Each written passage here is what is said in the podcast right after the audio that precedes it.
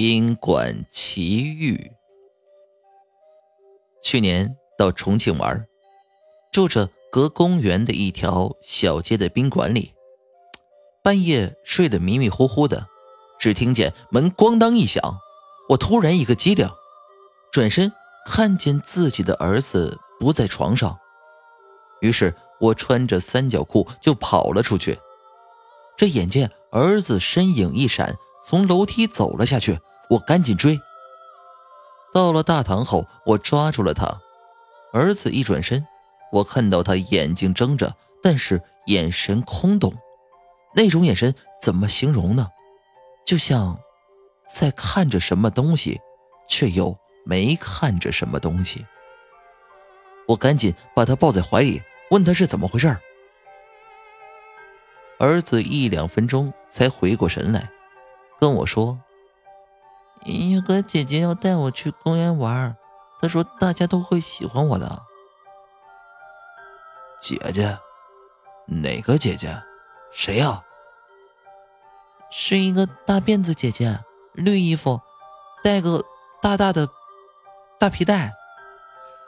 听到儿子的话后，前台妹子脸都白了，说要给我们换个不靠街的房间。我忙问她：“怎么回事？你们这是？”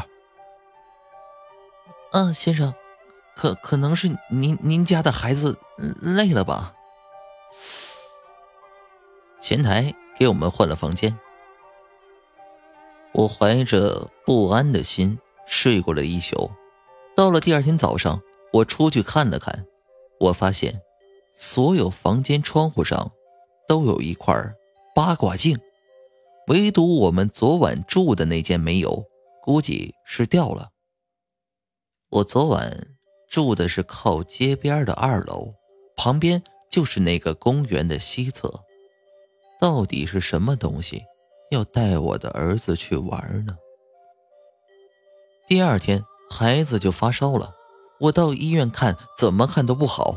于是我心里犯了嘀咕，给我妈打了个电话。